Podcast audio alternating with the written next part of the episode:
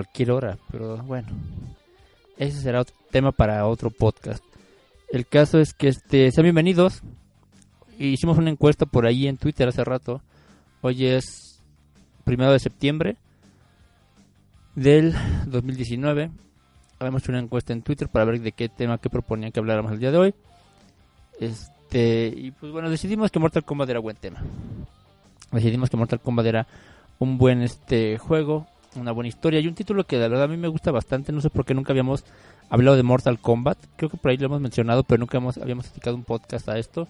Y creo que es un momento para platicar de esta serie emblemática, esta serie que cambió tanto los videojuegos y que generó incluso que tuviéramos una clasificación para los videojuegos. Yo soy Master, les doy la bienvenida. Disfruten este podcast, El Templo del Tiempo. Adrián Kensuo, ¿cómo estás?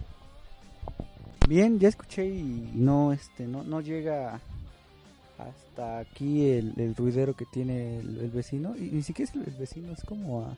Si hay de tener un, un, buen sistema de un home theater así 7.18 porque este está lejos, no es cercano y se escucha hasta acá. Y justo cuando le, dimos play y comenzar este podcast, fue igual, él, de igual manera decidió iniciar su transmisión. Entonces, este, ahorita parece que ya, ya le bajó. No, ahí está, parece que puso la de 2 kilos de cadera, no es cadera, algo así puso. Pero este, pues sí, ya estamos por aquí. Eh, fíjate que estaba pensando en que llevamos tiempo ya con este proyecto y pues quizá los que nos han seguido desde el inicio se saben la frase de somos la resistencia y, toda esta onda. Pero pues los que ya están a lo mejor eh, pues no, se han echado esos, esos inicios y, se han de preguntar, bueno, ¿qué, diablos? ¿Por qué, ¿Por qué se despiden así? ¿Están locos? ¿Les gusta mucho Terminator? ¿Ya va a salir la nueva película? ¿Están emocionados? ¿O, o por qué? Entonces, no sé qué pienses, pero estaría padre pues volver a decirlo, ¿no? ¿Por qué la resistencia? ¿Te parece? Entonces, este pues este proyecto es, es para verdaderos videojugadores eh, donde eh, eh, queremos siempre defender ese, ese lado de, del sentido de los videojuegos, volver a darle al videojugador el sentido que se ha perdido y recordar aquellos buenos juegos, todo el impacto que tuvieron y lo que nos han dejado. Desgraciadamente, pues en el, en el trayecto de, de, esas épocas hacia acá, pues ha habido muchos cambios, buenos y malos, pero creemos que la esencia del videojugador se ha perdido y que entonces eh, solo un puñado de verdad de, buenos videojugadores quedan y, queremos justamente llegar a ese público y que ese público vaya a su vez eh, pues impregne de alguna manera es esta esencia que buscamos para, para los videojuegos y, y, así hacer una cadena, ¿no? Entonces, es, es, ese es el fondo de, Somos la Resistencia, de la resistencia hacia los hacia esas tendencias, hacia, hacia saber el, verdadero sentido de los videojuegos. Entonces, pues básicamente es eso, cada vez que decimos somos la resistencia es porque sabemos que ustedes también lo entienden y queríamos dar esta explicación porque pues por ahí se había perdido un poco eh, esto, ¿no? A lo mejor muchos no lo, no lo conocían, pero, pero así es, ¿no? Sí, creo que la clave es porque hay mucha gente que se ha unido de, recientemente al podcast y pues que estamos todos como, como en la misma idea, ¿no? De lo que queremos hacer con este con este proyecto que ya, ya tenemos cinco años. Dios mío. ¿Vamos a cumplir cinco años? Oye, ya cumplimos Dios. Vaya. Exacto. Que todo eso tenga un impacto en, sus vidas, no nada más se queda aquí en el podcast, se queda en los videojuegos, se queda en la sala de su casa, sino que realmente todo lo que decimos aquí les ayude en su vida. Creo que eso es lo, más importante. Y por vamos a hablar de un videojuego bien violento para que les ayude y para que Trump tenga razón en todas las tonterías que dice. Este, no, la verdad es que la Mortal Kombat va más allá de violencia explícita. Pero sí, vamos a hacer un breve repaso de lo que pasó esto este mes. Y pues de entrada tenemos que, que se anunció Aladdin y Rey León para para Switch, para nuevas consolas. Yo la verdad me, emocioné mucho hasta que supe que la versión de Aladdin era la de Genesis. Y dije, ¿por qué? ¿Por qué hicieron eso? O sea, no es que sea mala esa versión, pero sí considero mucho más este divertida la de Super Nintendo porque está enfocada. En fue hecha por Capcom. Ajá, fue hecha por Capcom y estaba más enfocada más como al, al juego de plataformas. Y la versión un poquito de Genesis es un poquito más como interacción entre algo raro porque de hecho Aladdin usa este, su espada y en la versión de Super Nintendo no usa armas. Lanza manzanas nada más. Pero bueno, esto es, fácil de entender porque los juegos que publica son de Virgin. Cuando, de hecho, cuando Capcom, no es que pierde la licencia, sino como que Disney busca otras opciones allá en los noventas. Se encuentra con Virgin, son los que hacen el Rey León. Y también Virgin fueron los que hicieron la adaptación de, de, Aladdin para el Sega Genesis, mientras que Capcom la hizo para el Super Nintendo. De hecho, creo que fue el último juego de Capcom de Disney. Había hecho muchos otros, Chip y Dale, La Sirenita, este, DuckTales, muchísimos, y creo que fue el último. Libro de la Selva, no estoy seguro, tal vez sí. Bueno, creo que también fue de G Virgin, ¿eh? Ajá, pero... Pero bueno, eso es lo, que pasó. ¿Tú qué, qué, piensas de eso? ¿Si te agradó, no? ¿O te da igual que haya sido la de Aladdin? Bueno, que yo sé que no, sí que es la de Super Nintendo también. Pues es este... O sea, al inicio fue padre eh, que todo inició como el rumor, por ahí algunas cuantas imágenes y ya después la confirmación. Este... Si bien es cierto que me hubiese gustado la versión de Super Nintendo, también creo que ahorita justamente hablábamos de esto. Este, para aquí Master trajo algunos juegos, entre ellos este Golden Zone, International Superstar Soccer de 64, All Star Baseball del 99, igual de 64, Tortugas Ninja en el tiempo de Super Nintendo y el cartucho de Mortal Kombat. Y le decía, me gusta que el Switch se, Switch se parece mucho a, al Super Nintendo donde podemos pasar de un eh, cartucho totalmente distinto a otro género. Y está bien eso, o sea, me gusta más allá de si era, es la versión o no, más pulida, pero creo que son muy buenas intenciones. Entonces, pues las aplaudo. Y sí, por ahí puede haber eh, gente que diga, bueno, hubieran hecho un Rey nuevo y tal. Pero, pues no. Prefiero, prefiero estas versiones. Y se me hizo muy buena noticia. Habrá que ver el precio. Y, y sí, sin duda alguna, siendo físico, te, tendrá que estar en la colección. Este, pero se suma, eh, y hablando, saliendo un poco del tema y hablando de lo que ha pasado durante este mes que no hemos estado, eh, de las de todos los juegos que están saliendo y de la problemática ya que uno tiene más allá del dinero porque de verdad el dinero va y viene y X o sea, uno podría comprarse y, ya, o sea, no complicarse. Más allá me preocupa más del dinero el, tiempo, ¿no? Porque este, ¿a qué hora vamos a terminar de jugar todo? Eh, ahorita estoy jugando Link Between Worlds y por ahí sal, ya salió Astral Chain. En tres días sale Final Fantasy 8. Después va a salir em, Link's Awakening y súmale eh, en un mes, dos meses Pokémon y etcétera. Entonces, ¿cómo diablos le vamos a hacer? No tengo idea. Creo que eso también sería una problemática y hasta tema de podcast. ¿Cómo te divides en el tiempo? ¿Cómo, cómo puedes jugar tanto? A lo mejor, pues, estudias, pues todavía la puedes hacer porque seamos sinceros, o sea, neta, nadie le va a invertir el 100% de su tiempo a la escuela, la verdad. Y no es por aconsejarles mal, sino porque esforzándote un 40% la haces en la escuela sin ningún problema, porque ustedes son tienen una capacidad increíble cada uno de los que nos escucha, entonces con un 40% que se apliquen la van a hacer. El resto yo diría que lo ocupará neta a vivir y, vivir sus hobbies, en este caso los videojuegos. Entonces, pues se viene se viene una muy buena época, pero por otra parte creo que sí nos nos complica en tiempo para aquellos que, tenemos otras actividades como trabajar o que la familia o que el hijo, ¿no? Sí, pero pues hay que siempre buscar, buscar el tiempo para poder seguir jugando videojuegos, porque si no, señores, la vida sin videojuegos es un error. También la semana estuve ahí en la, en la UNAM, en un evento eh, que se llama Game Dev Experience, que nos invitaron a Hyperbird como estudio desarrollador de videojuegos, en que iba mucha mucha gente a, a mostrar sus avances en, cuestiones de desarrollo de videojuegos. Es muy interesante, le platicaba Adrián ver el ánimo y la esa felicidad de, de, de los chavos que están creando videojuegos, de que se sienten felices de estar haciendo lo que algo que les apasiona. Y si bien es complicado triunfar en este medio, creo que si no lo intentan, pues va a ser aún más difícil. Así que el que lo estén haciendo les da más probabilidades de, lograr lo que ellos quieran. Estuvo padre el evento, me encontré varios, varios chavos. De hecho, me gustaría mandar un saludo especial a, un chavo que, que llegó y que comentó que le que le cantamos las mañanitas una vez en su programa. Estaba muy emocionado. No, me dijo su nombre y se me olvidó bien preguntárselo. Pero si tú estás escuchando esto y sabes que de quién estoy hablando, pues porque fuiste el chavo que llegó ahí a hablar de su cumpleaños a, este evento, pues recuérdanos tu nombre para mandarte un saludo. La verdad es que gente gente así que, que se apasiona tanto con los videojuegos nos dio mucho gusto ver.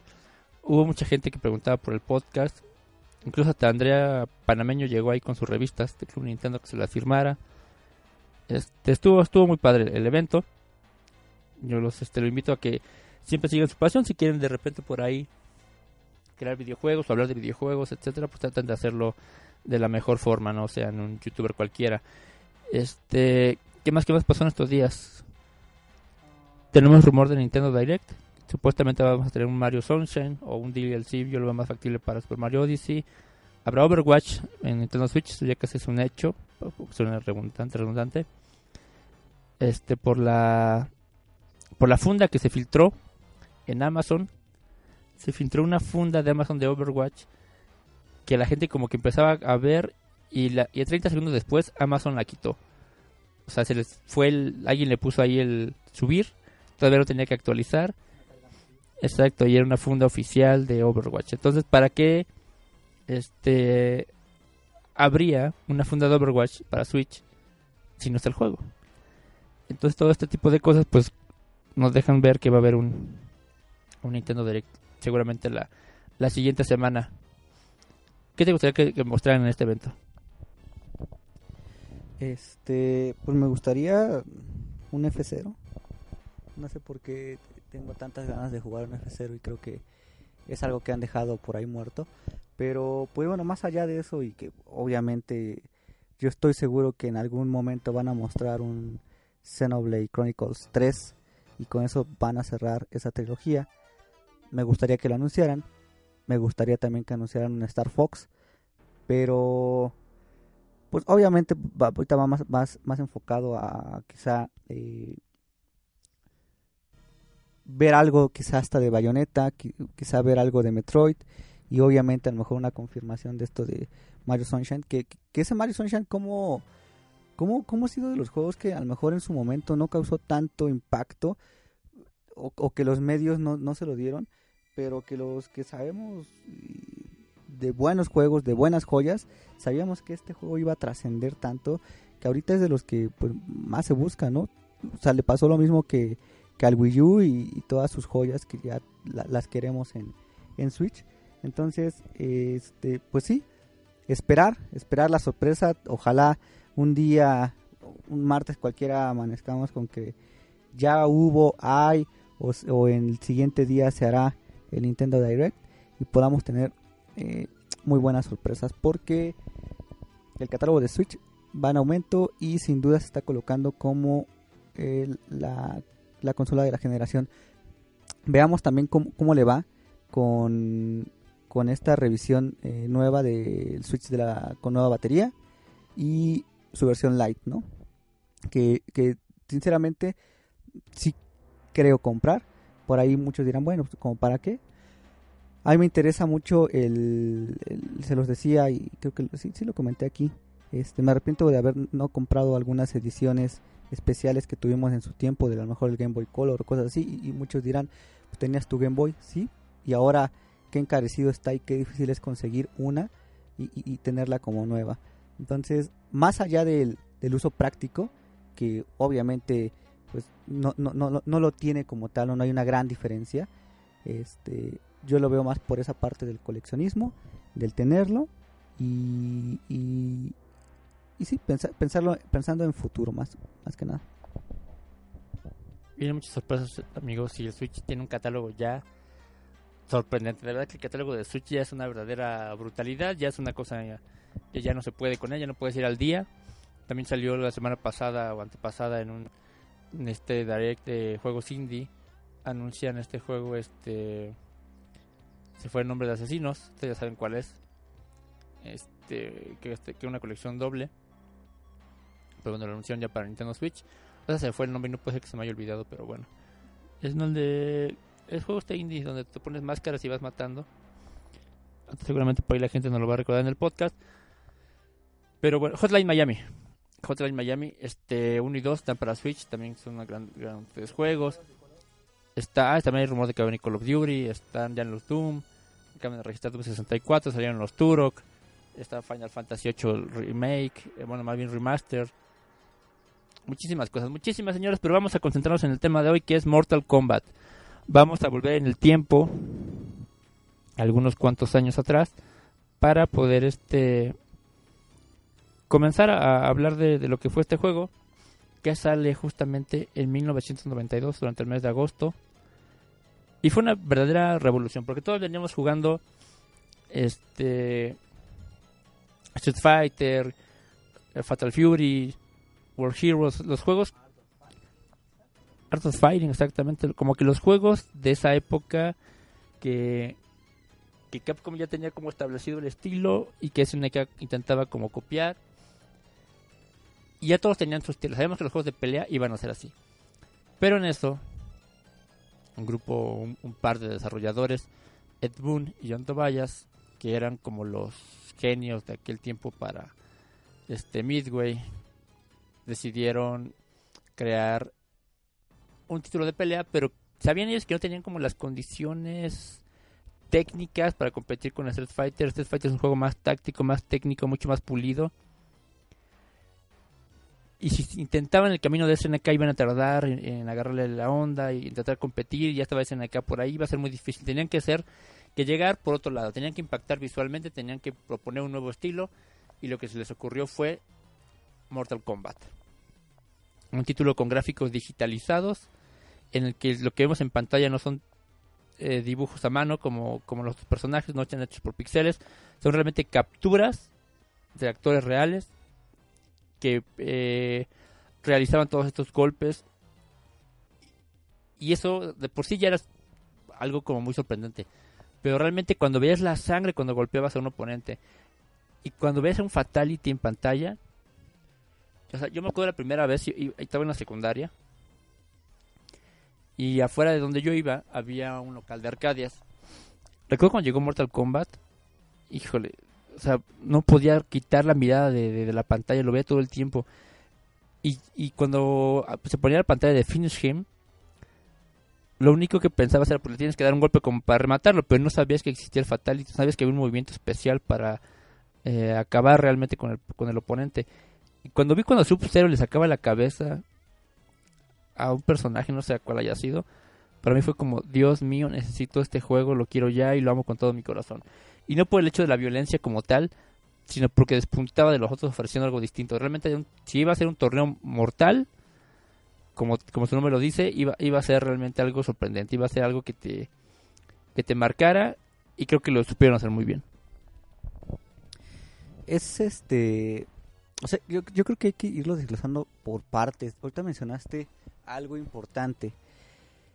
El detalle técnico que se usó es eh, es de alabar y siempre he dicho que es lo que me asombraba antes en cuanto a, a cómo se hacían los videojuegos. Era una manera bien diferente. en Star Fox, bueno, se ocupaba el chip FX, eh, empezaban con técnicas de programación, el anti-aliasing. Entonces, había técnicas aplicadas para los videojuegos y en específico solo para videojuegos. Y era algo muy padre. Era el ir desarrollando para tu proyecto en específico. Entonces, eh, ver estos, estos personajes, ver este, este nuevo trabajo que, estaban ofreciendo para Mortal Kombat, ya de inicio te impresionaba. Era, siempre lo decíamos, que, que los videojuegos me hacían sentir en el futuro, siempre me hicieron sentir en el futuro y en que íbamos en un camino de verdad brutal. Los videojugadores íbamos bien aparte en cuanto a todo el entretenimiento que existía en esa época.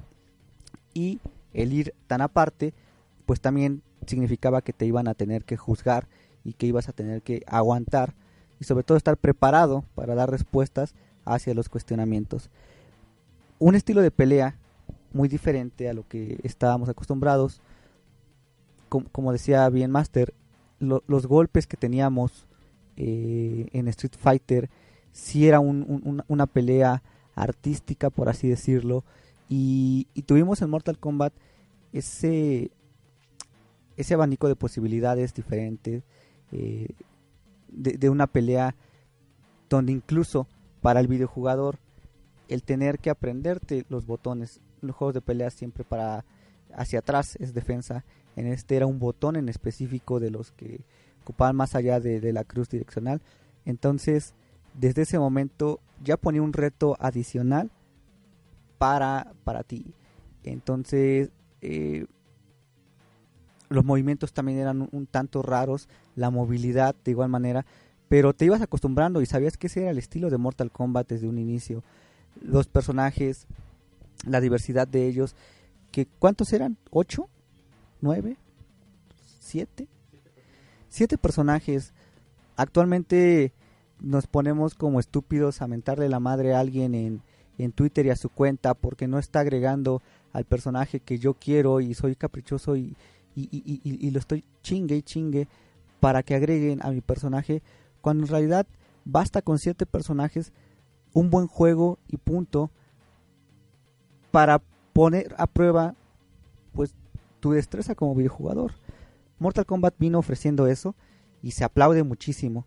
Eh, el género de pelea, o sea, qué tanto le puedes, puede llegar a variar. Y me encantaba tener ese, ese, ese abanico de, posibilidades, ¿no? Eh, ya teníamos Street Fighter, teníamos este Art Fighting, teníamos Mortal Kombat, teníamos, eh, bueno, más tarde llegó Killer Instinct, Samurai Shodown. Entonces, eso era lo que aportaban y eso era lo importante en esa generación, que había ideas frescas Obviamente para llegar a Mortal Kombat, durante el trayecto hubo un sinfín de juegos de pelea que se quedaron y que no fueron buenos y que a lo mejor no cubrieron los estándares que, se necesitaban en esa época, pero al final siempre llega un, producto eh, con gran capacidad y, sobre todo eso, que está aportando algo nuevo. La historia de Mortal Kombat también es bien importante.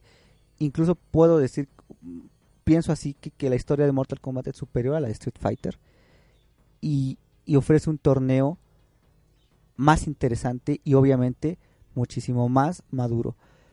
Aquí es cuando entra y gran importancia creo que le doy a la educación que todos tenemos en casa y el por qué muchos videojugadores, diría la mayoría, infinidad, un porcentaje de verdad muy alto que jugó y estuvo en contacto con Mortal Kombat, pues no se hizo un criminal en serie y ni en esta época estamos este, saliendo con vestimentas de Sub-Zero quitando arrancar cabezas, ¿no?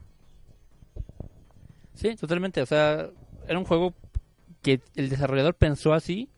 Yo quiero que es un torneo así, quiero dar este, vida a algo que me imaginé. Y pues si metes violencia, o sea, la violencia justificada se puede decir en el sentido de que es ficción. Y de que puedes hacer un torneo interdimensional ahí yéndote a otro, otro reino. O sea, la gente tiene que ser este, inteligente para acatar esas cosas. El camino a Mortal Kombat obviamente no fue sencillo. Hubo varios juegos antes. No sé si te acuerdas de un juego que salió antes de Mortal Kombat.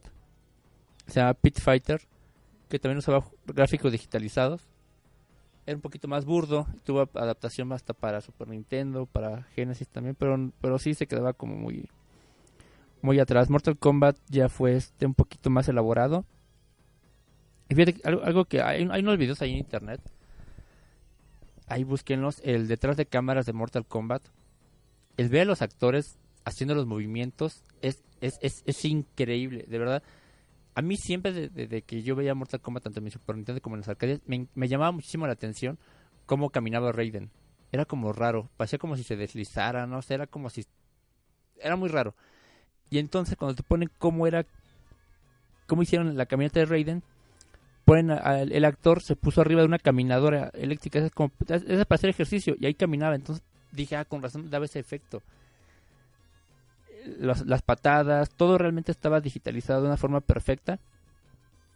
Ahí los hermanos Pesina, que también fueron actores de de, Mortal Kombat, fueron los, eh, también uno de ellos fue el coreógrafo, que marcaba todo este tipo de, de movimientos.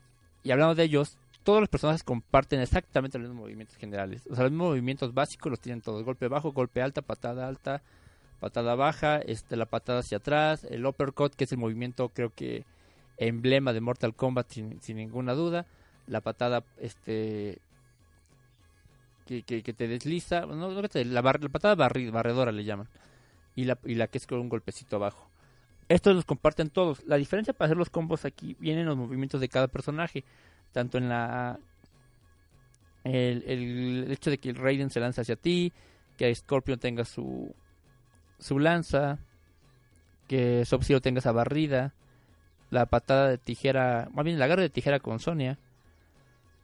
Todos estos movimientos eran los que tú tenías que aprovechar para sacar los combos. Que tampoco eran muy, muy, muy fácil sacarlos en Mortal Kombat. Era más, más complejo que que en este que en Street Fighter pero es que creo que el estilo de juego lo, lo permitía porque les repito Mortal Kombat no es un juego tan técnico como Street Fighter es un juego un poquito más este menos elaborado en ese sentido no significa que sea malo sino que fue pensado de otra forma entonces por lo mismo tienes que pensar tus movimientos de de otra manera. Y y todo esto verlo en pantalla en 1992 pues no era algo que se veía todos los días. Impactó a todos, causó una revolución, pues causó una revolución que se creó la Entertainment este, Software Rating Board, la SRB, que todos vemos en los cartuchos ahora, pues bueno, se lo debemos a Mortal Kombat, porque las mamás de aquellos tiempos pegaban el grito en el cielo. O sea, con justa razón tal vez en el sentido de que pues era algo que no entendía, no era algo que decías, mi hijo de 10 años está jugando esto, algo anda mal, pero pues lo hacían por, por protegernos, por, por, no por mala onda, pero no comprendían pues que, oye, quiero hacer un torneo así, pues tengo que meterle sangre, tengo que meterle decapitaciones.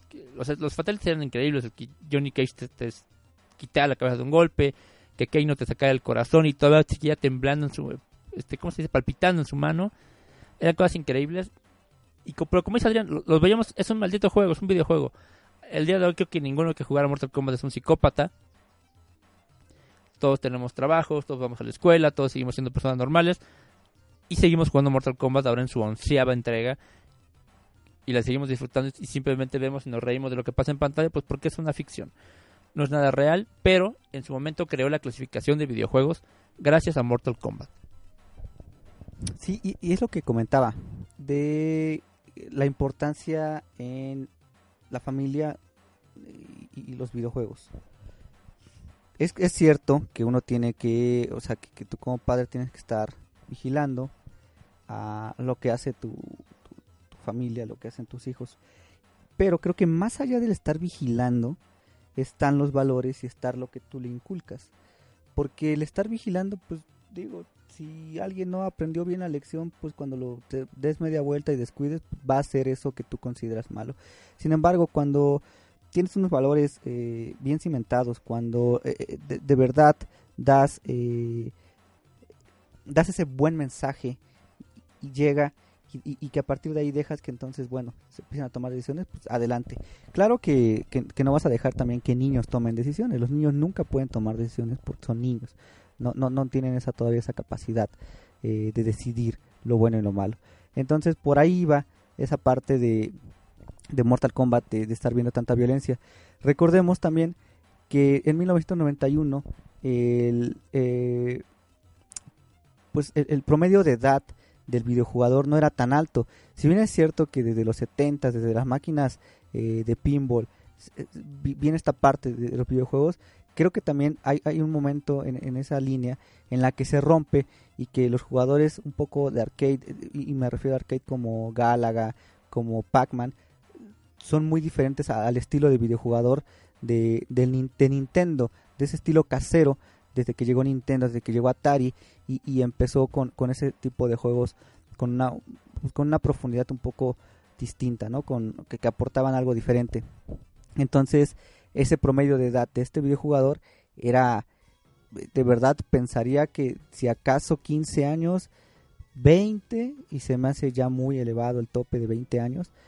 Entonces, 15 sería 10, y, y, considerando que, que, el NES sale en el 85 y, y este sale 6 años después, pues imagínense cómo estarían los padres en ese tiempo, ¿no?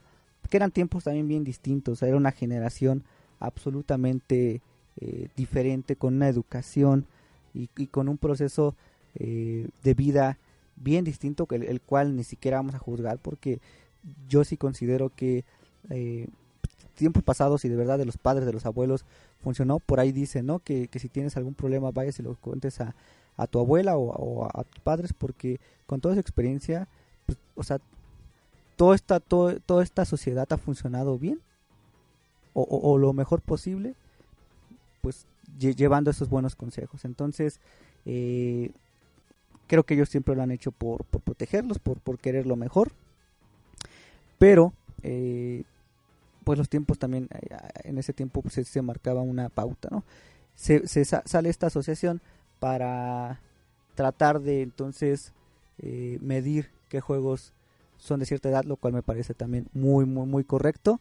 Y, y nada, o sea, eh, por ahí existe alguna censura en cuando llegan a las consolas caseras, que ya, ya, lo hablaremos, pero lo que mostraban en los arcades, en las salas arcades, era algo, una revolución si Street Fighter lo era y de verdad no había quien compitiera con Street Fighter y llega Mortal Kombat y, y, lo pone contra la pared y, lo pone a pensar realmente que está haciendo. Es más, después fue tanto el impacto de Mortal Kombat que Street Fighter llegó a copiar ese estilo que tenía Mortal Kombat en cuanto a la animación de los personajes.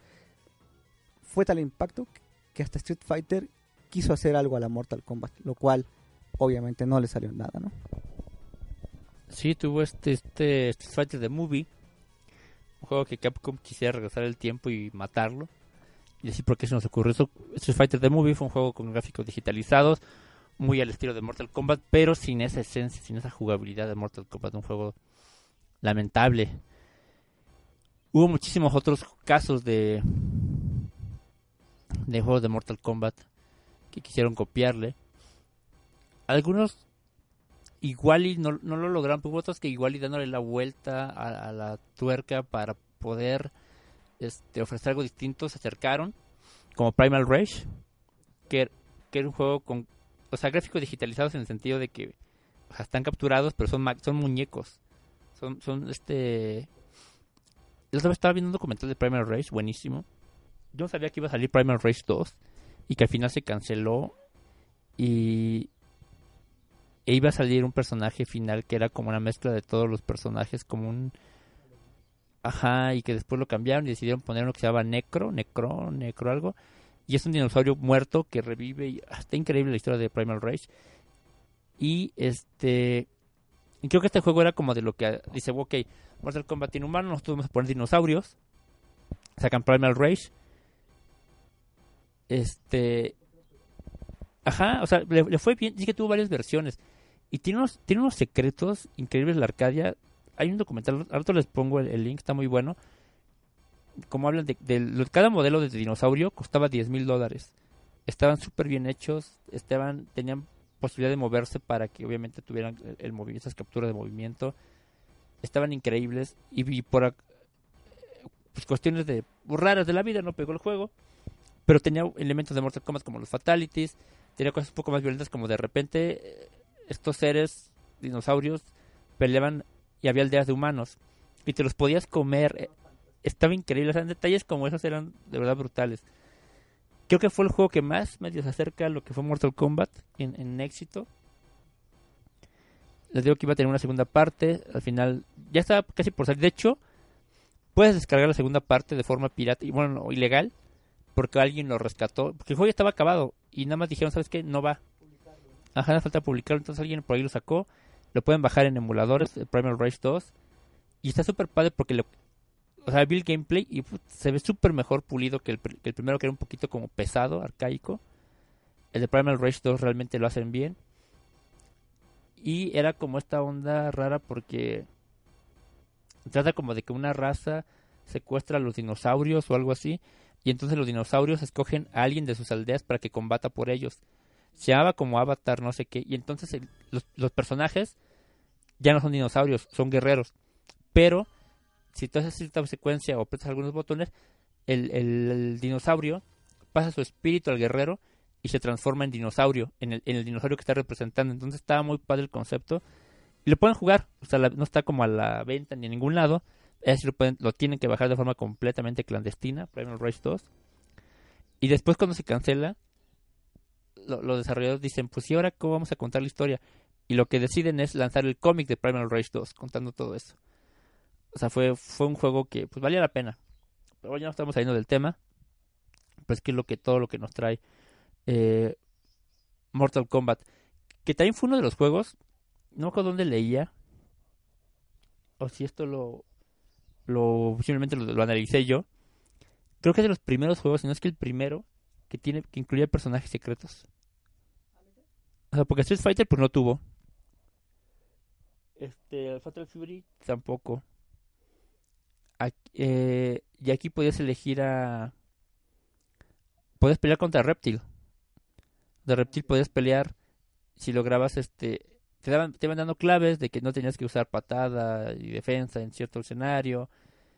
Y si tú lo hacías en, el escenario del, de, Pit, en, mm, en Mortal Kombat, pues bueno, peleabas abajo del puente con las cabezas decapitadas y todo contra Reptil, que tenía los poderes de, de Sub-Zero y de Scorpion, y que al mismo tiempo tenía este la invencibilidad de los poderes. Y fíjate que aquí hay otro detalle curioso, y, y esta es una historia muy chistosa. Ubicas al personaje Ermac de Mortal Kombat. A- a él, el ninja este que sale ahí, eh, color rojo. ¿Sabes dónde salió por primera vez? En Mortal Kombat 1. Pero, eh, no, no, no. Es que era algo bien chistoso porque había un error en los primeros modelos de Mortal Kombat de la Arcadia en las que cuando elegías a Scorpion y hacías ciertas combinaciones que nadie sabe exactamente cuáles eran, la paleta de, de colores se, se, se bugueaba y te daba Scorpion de color rojo. Y arriba, en, su, la Arcadia, te arrojaba el nombre Ermac. Te arrojaba el nombre Ermac y tú pensabas que era el nombre del personaje, pero lo que la máquina quería decir era error macro. O sea, hubo un error ahí de los colores y la máquina te arrojaba el nombre er- error macro. Y entonces todos, "¡Ah! es Ermac, hay un personaje. Y entonces la gente empezó a dar vida a Ermac porque pensaba que era un personaje al grado de que pues para Mortal Kombat 2 la gente lo quería agregar, no se pudo, pero para Mortal Kombat eh, su tercera parte, la versión este Ultimate o Trilogy, ya Ermac se volvió un personaje este habitual con su característico color rojo, que viene porque era Scorpion, pero con la paleta de colores dañada, se veía rojo, y la, la máquina te arrojaba el nombre error macro, para ellos decían, no, pues, Ermac. Y, o sea, son esos detalles que de verdad hacen, hace- hacen más valiosa la, la, la leyenda de Mortal Kombat. Es como la estatua de Guile, algo así. Entonces, este sí, recuerdo, recuerdo que lo habíamos comentado eso. Ahorita ya no, ya no lo tenía tanto en la memoria. Pero sí, son de las cosas que este también fí- fíjate que me gustaba mucho cuando salía Shang Tsung atrás. ¿Recuerdas que estaba sentado en un escenario? Los escenarios estaban increíblemente detallados. Este, cre- creo que también eso fue un aspecto fundamental junto con la música, porque ambientaban bastante bien, daban ese sentimiento como lúgubre, como tenso, este, me gustaban bastante lo- los escenarios, no eran escenarios coloridos, no era, no eran incluso esa música motivacional de Street Fighter en el escenario de Ryu en el que decías aquí le rompo su madre a quien sea, no, eh, el Mortal Kombat era más como de, o sea, tengo que ganar o este güey me va a sacar el corazón. Eh, y cada uno también, los personajes tenía como eh, su personalidad, ¿no? Kano, recuerdo, era súper agresivo, Sonia era muy ágil, este, Liu era súper rápido, Raiden también era como que podía aparecer en cualquier parte, hacía muy buenos combos, sus movimientos eran nunca antes vistos. Entonces, cada uno de verdad estaba muy bien balanceado. Podías escoger a cualquier personaje y con cualquiera podías hacer muy buenas cosas. Y, creo que eso fue también de las cosas que más me atrapó de Mortal Kombat, que no, no, no, no tenías al Ryu y que era el, el que sobresalía de todos. Cualquiera podía salir, eh, podías hacerlo, hacerlo bien.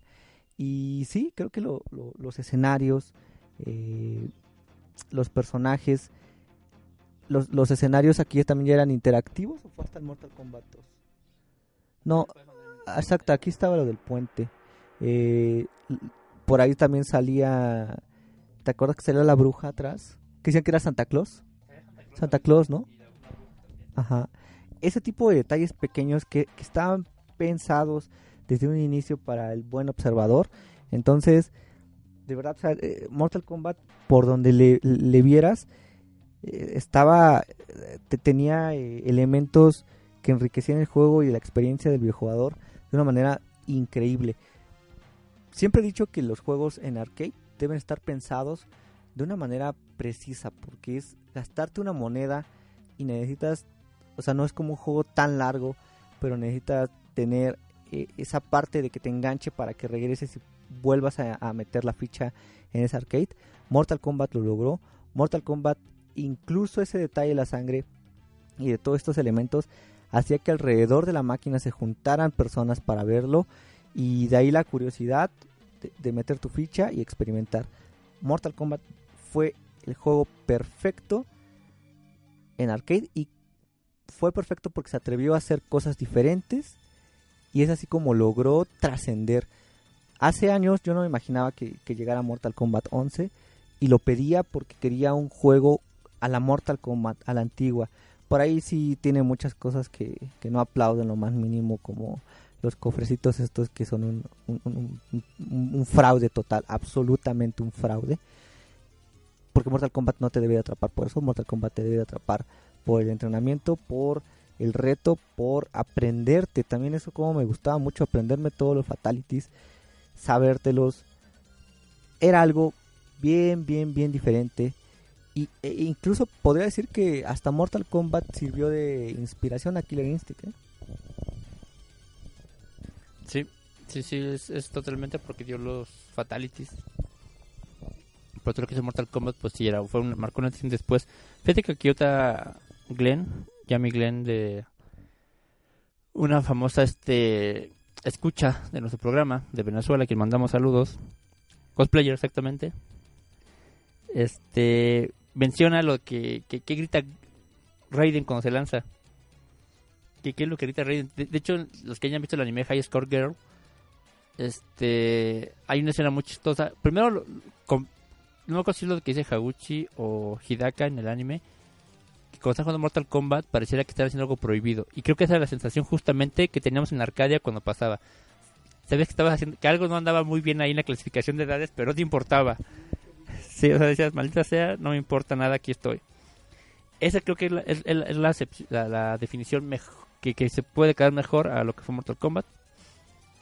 De, en ese sentido, está viendo algo prohibido.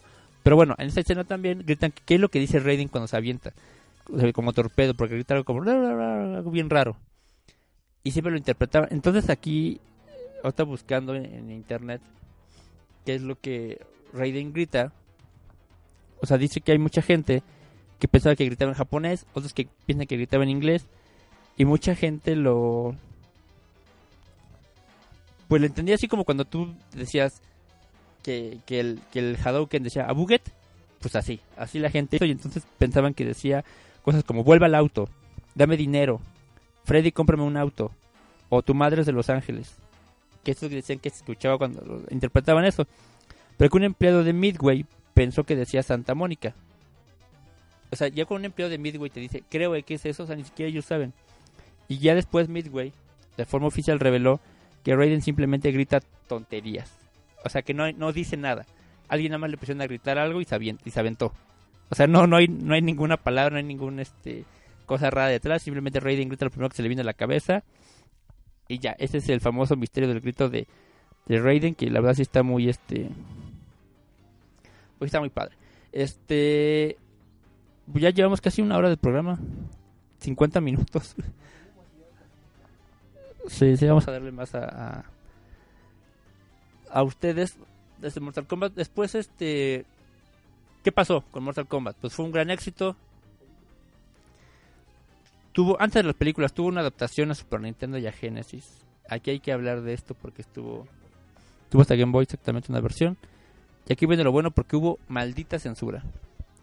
Nintendo era en los años en los que, pues, decía, hijo, es que, es que debemos aprender que estos eran los inicios de la industria del videojuego. No había antecedentes, no había absolutamente nada, no había un camino que seguir. Todo era, pues, vamos a intentarlo así. O sea, hay que ser conscientes de que no había ningún tipo de, de, historia alrededor. Los videojuegos se estaban creando. Entonces Nintendo dice, ¿sabes qué? Si lo vas a sacar para mi consola, pero le quitas la sangre. Y le cambias los fatalities.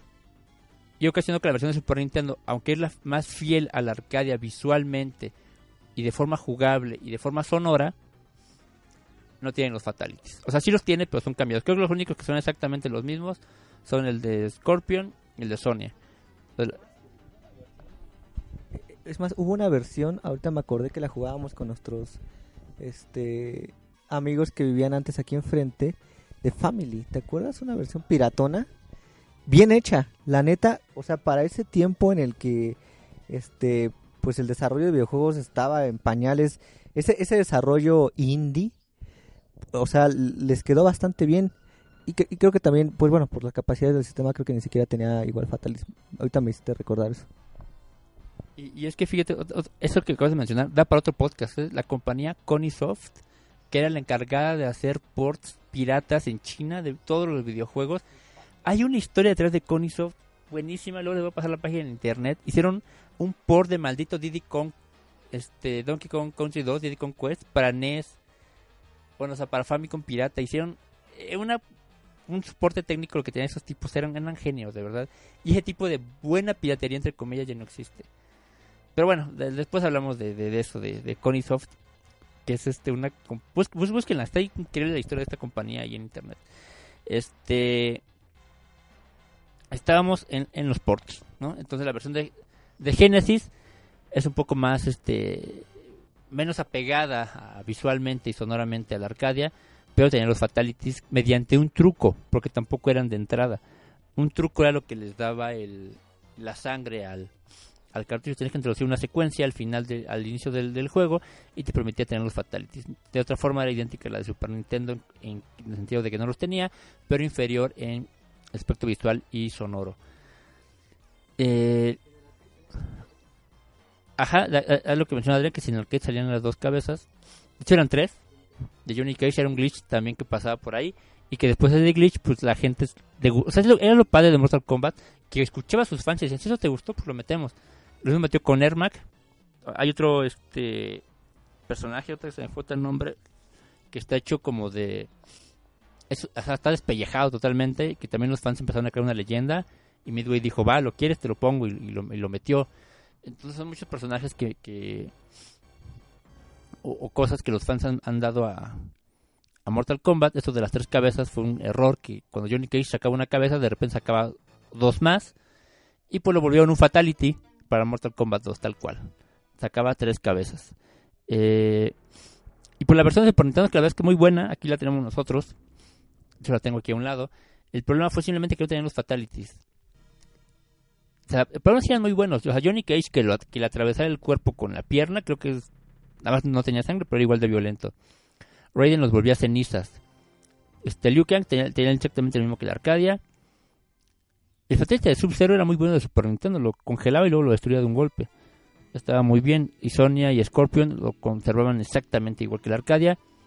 Keino hacía el movimiento de que te sacaba el corazón, pero no te sacaba nada. O sea, no había corazón en la mano, pero era exactamente la secuencia de que te sacaba el corazón. Solo faltaba este órgano vital. Este pero fuera de eso, creo que la versión de Mortal Kombat de Super Nintendo fue buena. No fue como la de las Arcadias, pero bueno, tuvo este sus momentos. Y después de ahí, pues ya llegó Mortal Kombat 2 bien a, con todo y sangre y fatalities al Super Nintendo y pues fue la mejor versión de aquella, de aquella generación, aquel port, fue el mejor de Mortal Kombat 2. Pero bueno, Mortal Kombat antes de eso llegó al cine. Sí, llegó al cine cuando las películas de videojuegos eran un tanto raras también. Eran, eran como de estar experimentando. Este, pues al final ahí es cuando digo e, el, entretenimiento en, el cine siempre ha sido de esa, esa industria eh, millonaria y pues obviamente si veía que algo estaba pegando este imagínense ya para que el cine en esa época viera que, que esto estaba dando este pues se atrevió a lanzar Mortal Kombat que en ese tiempo a mi parecer fue la mejor versión que existió de una película de un videojuego en una película porque retrataba bien el, el, el, torneo. Existían fatalities por ahí había alguno que otro. Eh, los personajes también fueron bien eh, recreados. Creo que lo hicieron bien. Para la época digo, hace rato estábamos viendo por ahí un, un video de las curiosidades detrás de. Ya saben que siendo domingo nos levantamos y vemos videos de Dross. Está bien bueno el último, por cierto. Este y del mundo de Pau, que ya, ya yo, soy paulista, desde ya, ya, esa, saludos al mundo de Pau si nos está escuchando. Este, pues en, ese tiempo el cine se hacía de una manera neta bien rara, bien difícil, bien complicada y, pues uno como este espectador, pues ahorita ya es cuando valoras todo eso que se hacía detrás. Entonces me hace pensar que el trabajo de Mortal Kombat, de verdad, así como en el videojuego, para recrearlo fue algo muy bueno para la época. Y, creo que le fue bien, no le fue tan mal. Este, a lo mejor no le fue tan mal como con Street Fighter. Que raro que Street Fighter, pues al final pensaría que tenía más, más fama e incluso pues eh, tenía más eh, con mejores eh, actores, ¿no? Y, no le fue bien, pero Mortal Kombat creo que si le fue bien también tuvo que, ser por, por este lado de, del estilo oscuro que se manejaba y que hasta ese tiempo, en, en tanto creo que en películas pegaba mucho porque teníamos Pesadilla en la calle del infierno, teníamos los critters, teníamos como esas ondas raras de terror que pegaban bien y que entonces pues Mortal Kombat también se acomodaba bastante a ese a ese cine, ¿no? Fíjate que lo mencionas. Yo creo que a la fecha Mortal Kombat sigue siendo una de las mejores películas de videojuegos. La primera, está muy muy buena la fecha. La pueden ver, de hecho está en Netflix. Tiene algunas cosas que cambiaron obviamente, como este haber movimientos, un poquito la historia, pero en sí es... Ajá, o sea, tenía, tenía realmente una historia muy buena. Y, fíjate que tuvieron bien poquito presupuesto. El actor que hace Raiden, no recuerdo su nombre, pero es un, actor muy famoso. Entonces el estudio le dijo, ¿sabes qué? Nos vamos a ir a... Creo que es a Tailandia, donde graban parte de la película. El estudio le dijo, nos vamos a ir a Tailandia, pero la neta solo nos vamos a ir tres actores y nosotros porque no hay varo para pagar porque pues, tenemos bien poquito corto el presupuesto, nada más, nada más nos vamos, grabamos unas escenas y nos regresamos y a ver cómo le hacemos con los demás. Y este actor de Raiden era bien famoso, de hecho fue como el más caro que contrató la película, la productora que hizo esta película. Y el actor de Raiden dijo, vámonos todos, yo pago. Y el actor de Raiden se llevó a todos allá, me parece que era Tailandia, no recuerdo exactamente, ajá, vámonos. Y él pagó todo y, y fue que lograron ya darle un poquito más este de, de calidad a esta película, que está buenísima. Yo recuerdo mucho la, la parte cuando Sonia le rompe el cuello a, Kano con las piernas, cuando Shang Tsung, a Scorpion saca su lanza exactamente. Y fíjate que Johnny Cage en la pelea con Scorpion, muy famosa de esa película, creo que es la mejor escena, sí, le rompen un par de costillas. Sí le rompen un par de costillas y el actor dijo que... O sea, fíjate cómo... Es que cuando te pones a todo eso que hay detrás, está muy cañón porque el actor trabajó sin decir nada a la producción porque dijo, si dijo algo no me van a pagar. y, trabajó con las costillas rotas. Y después le dijeron, o sea, ¿cómo es posible que no nos hayas dicho que tenía las costillas rotas? Este, ajá, dijo, igual ya no hago el papel y unas cosas de esas que, que, cuando te puedes investigar que hay detrás de las producciones, o una vez ya ves el resultado en la pantalla o en el videojuego o en cualquier lado, pero no ves todo lo que la gente pasó para ofrecerte ese, ese producto.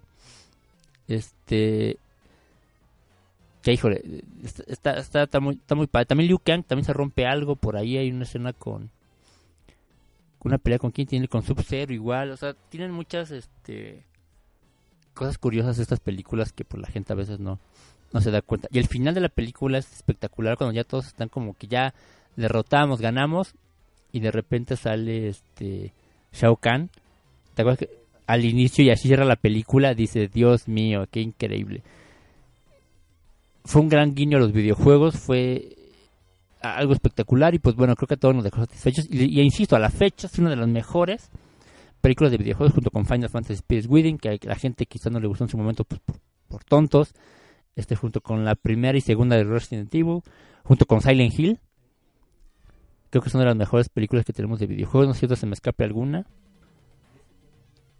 Creo que, creo que es lo más que tenemos ahorita de, de videojuegos. Y que estaban, la verdad, muy, muy Prince of Persia recientemente creo que estuvo buena. Creo que estaba como, o sea, no estaba mala, estaba pasable. Pero este, pues sin duda Mortal Kombat vaya que, que fue un este un parteaguas, nos dio videojuegos, nos dio películas. Salía bueno en la primera. O sea, ahorita como que tengo ese ese breve flashback de Goro, ajá, estando Goro. O sea, Goro mencionaste Shao Kahn, Shao Kahn este quizás es de los jefes más perros, más malditos, con una personalidad más brutal que existe, más fuerte. O sea, Shao Kahn le da, pero fácil, una. A, este Arrugal, por ejemplo, y Arrugal loco, a enfermo, ¿no? A Orochi. Entonces, este. Sí pensaría que, te digo, esa personalidad que le dieron a cada uno de esos personajes, a Goro también, este, e, el, escenario donde estaban las figuras eh, en, piedra de los personajes también me gustaba muchísimo. O sea, de verdad recordar Mortal Kombat, cada uno de los detalles que, existía y, que también se han ido viendo a lo largo de, de los juegos siguientes, este, pues sí, o sea, cualquiera que ahorita agarre Mortal Kombat 11 lo va a disfrutar.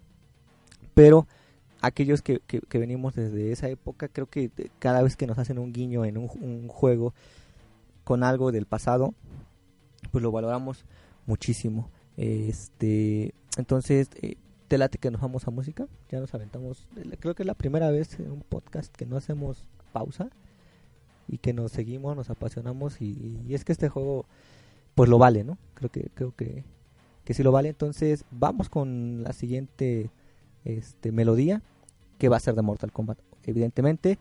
Y regresamos para este, pues a lo mejor, ¿qué, va? ¿Cuánto va, cuánto va el tiempo?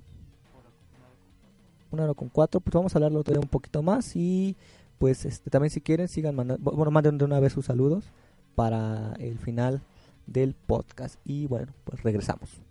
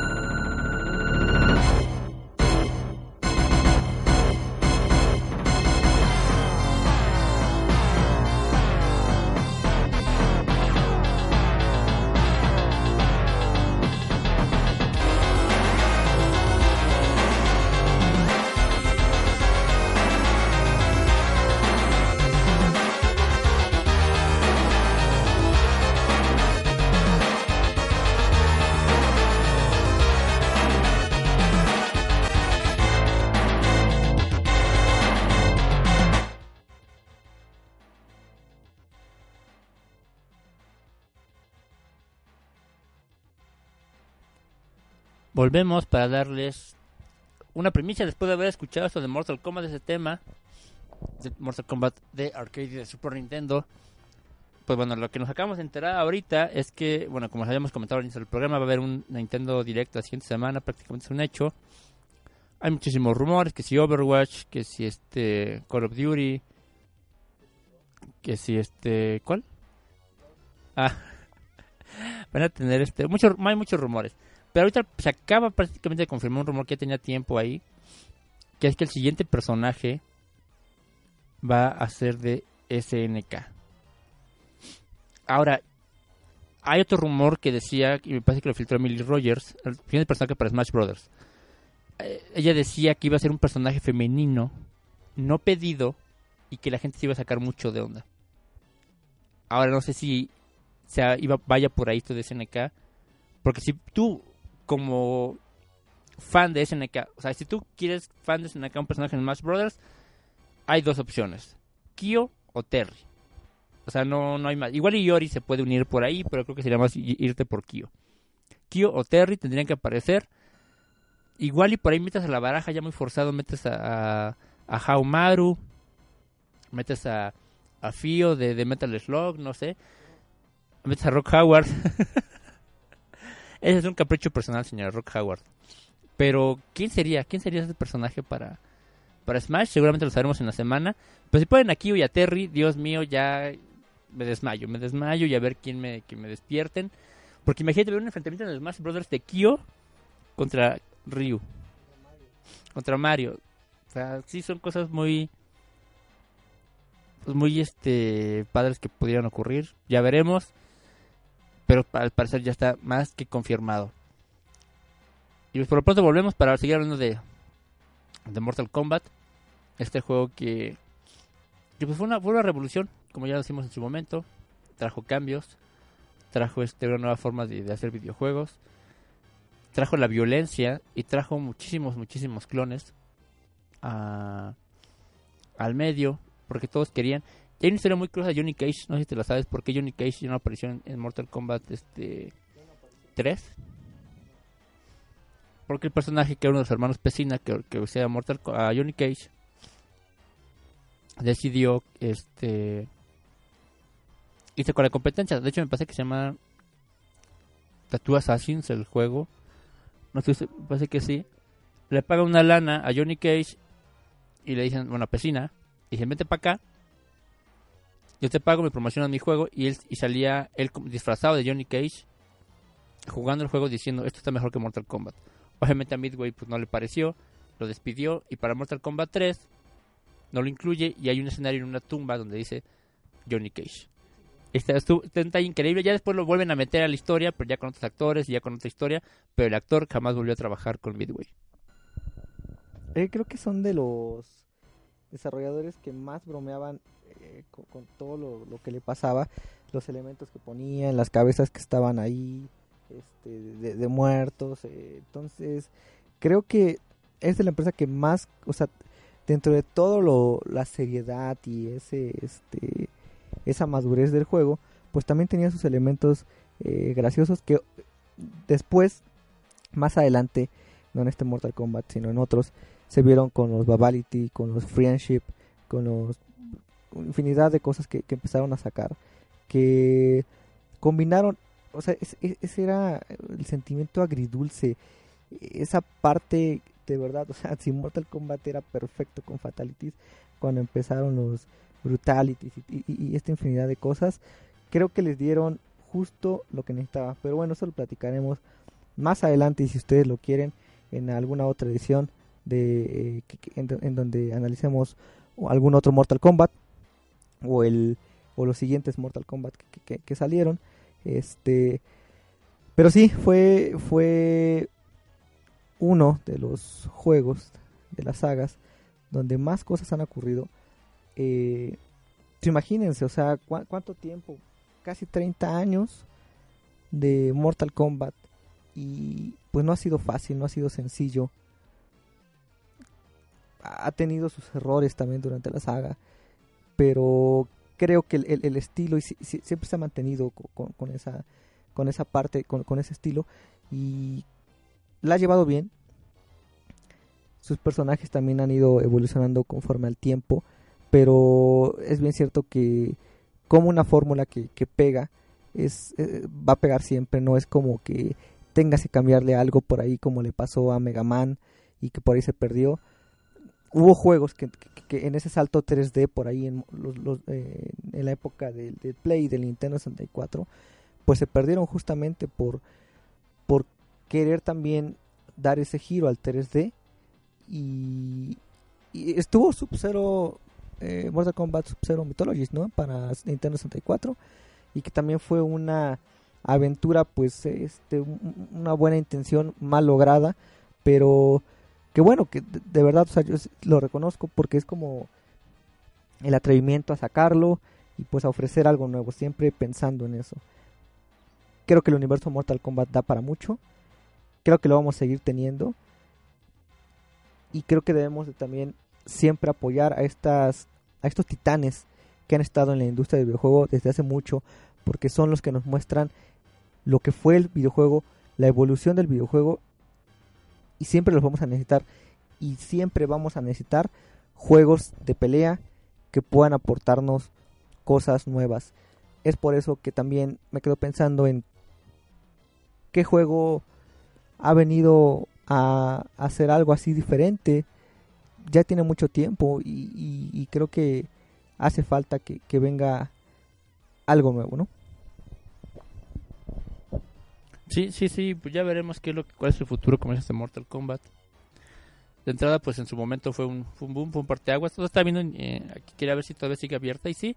Todavía Daniel Pesina, que fue el, actor, y también su hermano Carlos, que eran los actores de, de, aquel tiempo en Mortal Kombat, que hacían a Sub-Zero, Scorpion y Unique Cage. Tiene su academia de artes marciales. Y tiene ahí un Instagram donde pone sus movimientos y coreografías y todo. De hecho, él es el que sube los videos de cómo se, se grabó Mortal Kombat. La verdad que es algo muy, muy padre de ver. Así que pues, si quieren si quieren seguirlo, pues ahí búsquenlo en Instagram. O si quieren ir a su academia, pues está en Estados Unidos. Pero pues si pueden ir a dar una vuelta para que el maestro de Mortal Kombat los entrene. Este, ¿dónde pueden jugar Mortal Kombat 1?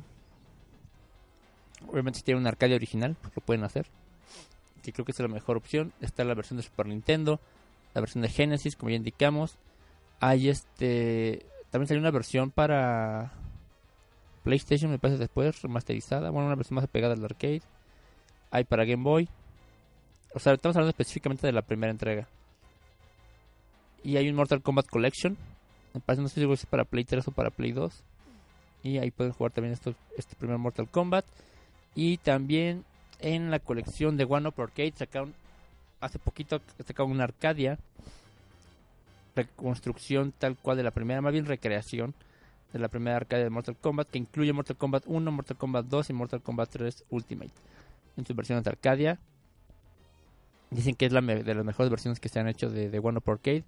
Así que pues, si tienen el dinero, tienen el amor por Mortal Kombat, quieren jugar y el espacio también para meter esta cabina, tienen la versión, quieren la versión original, la sensación y ese feeling que teníamos antes en las maquinitas, pues pueden tenerlo, pueden tenerlo ahí en esta versión de One Arcade, pero insistimos, si no, pues está la versión de Super Nintendo, la versión de Genesis y pues ya decir de la versión de arcade original creo que ya es complicado que alguien la pueda tener o que la puedan ver por por algún lado, pero este pues seguramente no ha de faltar quien, quien la tenga como colección.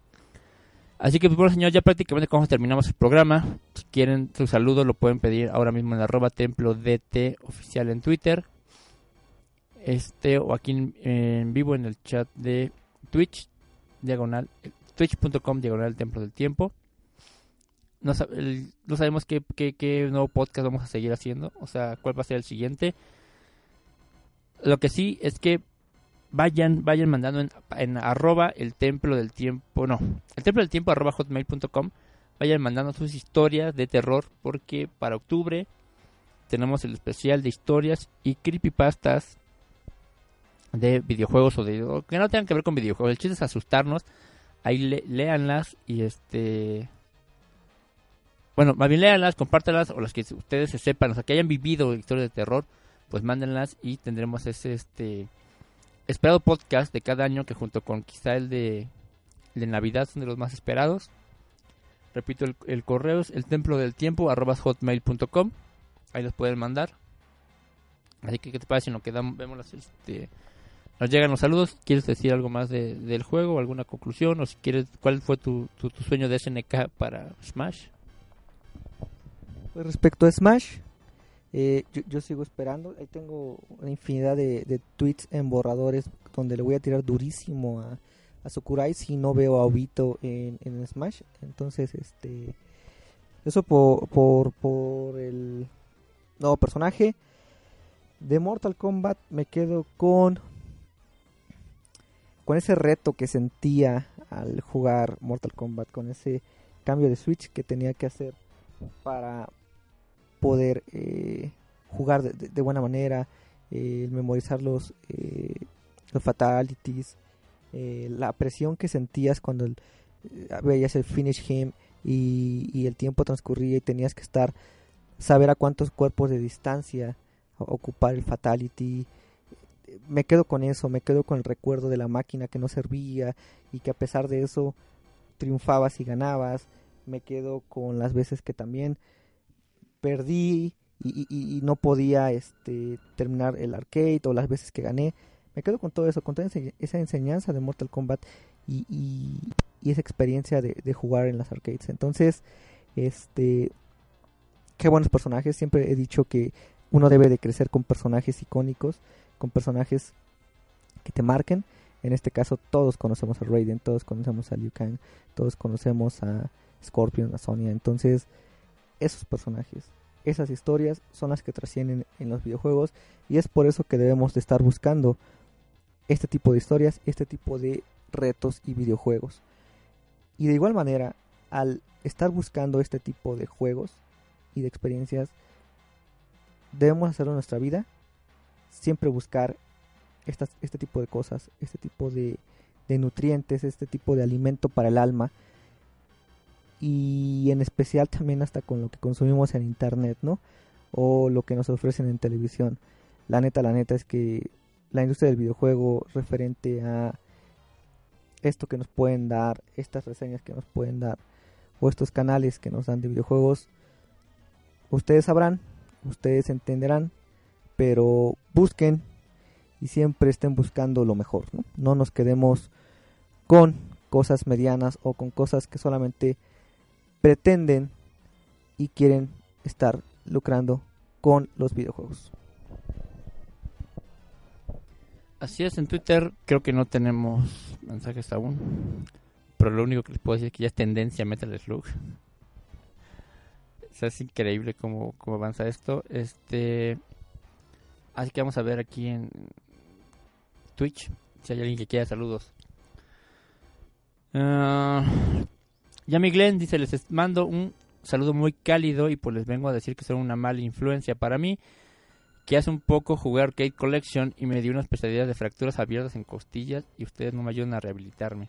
Pues ¿para qué te quieres rehabilitar? La verdad, ¿no? O sea, mejor sigue así, sigue jugando Mortal Kombat, creo que te conviene más este este tipo de, de, de, de trauma que estar este que no, no conociendo esta violencia tan bonita de Mortal Kombat. Este LJ0 dice saludos de República Dominicana para todo el templo, especialmente a Lujano, Andrea y a Sora Pop Skill. Y Anes Junin dice que si mandó algo por Twitter, vamos a ver. Ah, sí, dice, saludos amigos del Templo del Tiempo. Hace rato que no los escucho en vivo. Han pasado muchas cosas durante este tiempo, pero espero que vuelvan regularmente con los podcasts. Mortal Kombat marcó mi vida como videojugador, horas y horas luchando en sus espectaculares juegos. Saludos. Y también tenemos uno de Vicente Muñoz. Dice, no podría oírlos en vivo ya que está jugando el equipo de mis amores del River Plate contra el Boca Juniors. Saludos a todos, somos la resistencia pues que gane el River, ¿no? Y cae mal el Boca Juniors. Este, tenemos por aquí más saludos para eh, Martín Díaz, 1338, dice pase buena semana. Para Andrés Fulgor, eh, saludos desde Colombia, Master Kensuo, Mortal Kombat, una de las mejores sagas de lucha de la historia de los videojuegos, totalmente de acuerdo. Tenemos a Joseph Hillian, saludos desde Nicaragua, buen podcast el de hoy. Hay muchos juegos y sagas que merecen su podcast. Ojalá sean más variados los temas, ya que hay unos juegos que los han tocado muchas veces. Somos la resistencia. Eh, Nesunin, saludos. Eh, estamos escuchando con toda la familia. Saludos, Nest Union para toda la familia también. Y este, pues ya que no queda más que. Ya ahorita ya, ya todos entraron a la escuela. Ya todos, pues, seguimos trabajando. Y pues ya la próxima semana, muchos en el futuro ya estarán jugando su Final Fantasy. Incluso muchos otros ya estarán este, jugando Link's Awakening. Muchos otros su Pokémon, Final Fantasy. Entonces, pues, saludos para la gente del futuro que nos escucha en un universo paralelo y que no sabemos qué día es. Saludos para ellos. Y pues nada más, tus redes. Sí, me siguen en arroba MasterKiraCN en Twitter, MasterKira con K, también de la misma manera en Instagram. Y ah, esta semana para iOS, Hyper lanzamos un juego muy padre que les va a gustar, se llama Kleptocats Blast. Es un juego puzzle que de entrada estéticamente te recordará un poco a Pokémon Puzzle League, pero no tiene nada que ver con ese juego, tiene una mecánica distinta en la que tienes que, pensar realmente cada uno de tus movimientos. Es un juego muy padre. No se preocupen, aquí no tienes que estar compartiendo nada en Facebook para tener vidas como en Candy Crush. Aquí es talento puro lo que necesitas. No te ayuda en redes sociales para que te estén ahí dando vidas. Un juego muy padre, gratuito, Cats Blast, disponible para iOS ya y para Google saldrá el 25 de septiembre. Muchas gracias por seguirnos. Recuerden que también este podcast lo escuchan y lo descargan y todo en iBox, en iTunes y en Spotify. En vivo estamos en twitch.com diagonal templo del tiempo. En Twitter nos sigues en arroba templo DT oficial. Estamos en Facebook también como este, facebook.com diagonal templo del tiempo. En Patreon, en YouTube. Ahí estamos para, para ustedes. Así es, señores. Este, ahí me pueden seguir en arroba en Twitter, en Instagram también. Y pues, este, yo por ahora, ahorita creo que nos bajaremos a comer porque tengo un chingo de hambre. Perdón por la grosería, pero sí ya tengo hambre. Y más adelante veremos a lo mejor Godzilla. jugaremos y pues nada, pues a echarle duro esta semana. Señores, esto es el Templo del Tiempo y recuerden, si nos están escuchando, son la resistencia.